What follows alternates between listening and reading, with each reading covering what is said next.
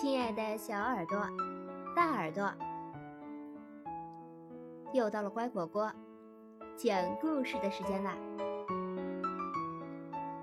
我是你们的好朋友丫丫。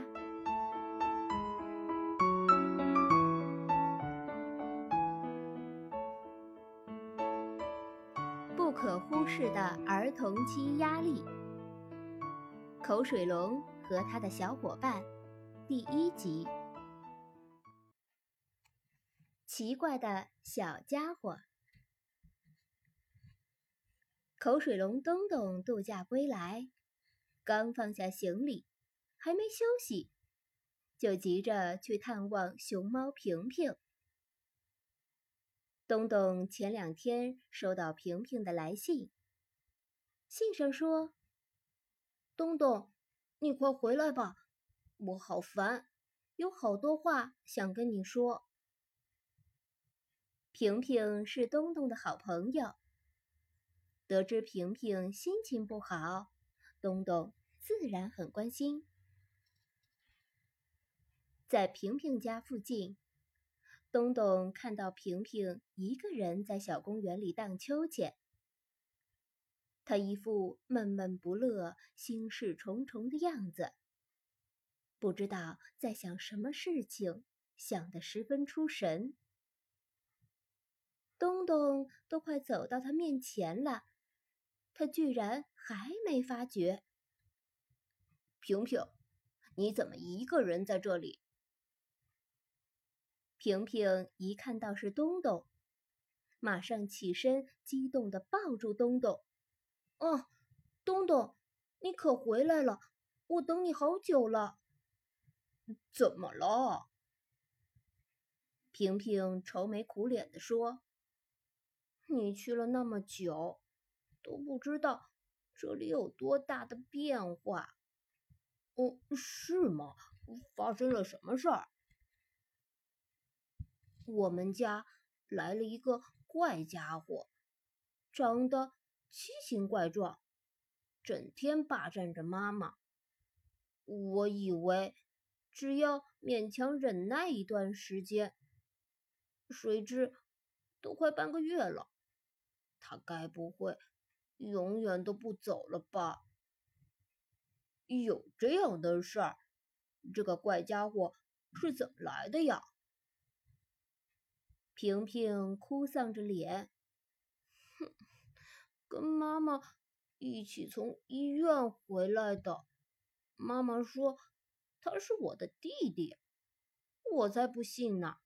他跟我长得一点都不像。东东越听越好奇，嗯嗯，带我去你家看看好不好？如果可以的话，待会儿请你把他带走吧。到了平平家。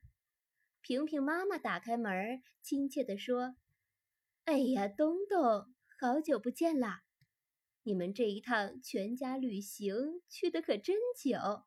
你们是什么时候回来的？”“我们今天早晨刚刚到家。”东东觉得平平妈妈的黑眼圈好像更明显了。平平妈妈说。你们自己玩儿，我去休息一会儿。不过要小声一点儿。小家伙折腾了好久，才刚睡着。啊，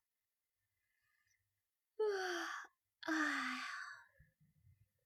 说着，平平妈妈打了一个大大的哈欠，进屋去了。平平看了东东一眼。东东明白平平的意思。平平妈妈说的小家伙，就是那个怪家伙。茶几上有好几本摊开的相册。平平说：“你看，妈妈一定是想把我的照片拿掉，换成那个家伙的。嗯，那个家伙。”究竟长什么样子啊？走，我带你去看。他们一前一后，悄悄地走进一个房间。东东记得，这里原本是间客房，现在被布置成了粉色系可爱风格。天花板是粉蓝色的，上面画了好多星星。窗帘是粉红色的，窗边的沙发是黄绿相间的。靠近房间的中央位置，有一张白色的小床。那个奇怪的家伙就在床上。说着，平平和东东轻手轻脚的朝着小床前进。走到小床边，他们惊讶的发现，里头的小家伙居然醒着。他四脚朝天，手脚乱动，两眼盯着天花板儿，好像正在欣赏那些星星。他长得真的好奇怪，东东说。看到小家伙把被子蹬掉了，东东很自然的伸出手，去想帮他盖好。就在这时候，一件奇妙的事情发生了：小家伙竟然用小手抓住了东东的一根手指，然后看着东东，好像在笑，小嘴还在咿咿呀呀的。不知道在说些什么，东东的心里一下子涌起一种从未有过的感觉。现在，他不仅不觉得这个小家伙长得奇怪了，还突然很想要保护他。东东对平平说：“来，你也来试试，把你的手给他。”平平迟疑了一下，慢慢把手伸过去。很快的，小家伙也紧紧的抓住平平的一根手指头。从平平神情的变化，东东知道，平平也体会到了那种奇妙的感觉。果然，平平说。我我觉得我像巨人，我可以保护他。这时，平平妈妈突然出现在他们身后。咦，你们怎么在这里？来看小弟弟吗？他们就这样静静的看着小家伙。平平妈妈温柔的说。平平，小弟弟跟你小时候简直是一个样呢。哦，真的。对于这一点，平平还是觉得难以置信。东东也是。平平妈妈微笑着说：“不信，你们来看照片。我正在整理平平小时候的照片。”平平非常惊讶，原来你是整理照片，不是要丢掉啊？丢掉？我怎么会丢掉宝贝的照片？平平转过头来，再看看小床里的小家伙，啊，不是小弟弟，一下子心平气和起来。过了不久，小弟弟安安的黑眼圈长出来了。现在，平平也觉得小弟弟确实跟他长得一模一样，真有趣。孩子真宠，其实他是在寻求爱和安全感。到底是妈妈变了？还是孩子变了。其实，从妈妈怀孕的那一刻开始，双方都变了。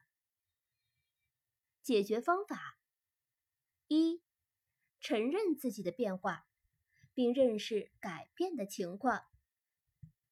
妈妈变了，并不是孩子的误会。事实上，妈妈确实变了。怀孕的各种生理反应，无暇顾及大孩子。生产之后，又一心扑在刚出生的孩子身上，这还不算忽视吗？要知道，孩子会把这些变化看作是妈妈不爱自己、讨厌自己的表现。二，与孩子沟通，不欺骗孩子，真诚的与孩子沟通。仔细跟孩子说明事情的真相，告诉他，弟弟或妹妹出生后，爸爸妈妈可能会没有那么多时间陪他，但对他的爱不会减少，只会越来越多。不可以跟孩子撒谎，否则孩子就会觉得，看吧，都是骗我的。三，遵守约定，给孩子足够的安全感，让孩子充分感受到妈妈的爱。与孩子约定时，做不到的事情不承诺，但承诺了就一定要做到。在生产之前，跟孩子玩耍时，要让孩子玩得开心。弟弟或妹妹出生后，妈妈也应该尽量拿出时间与大孩子单独相处。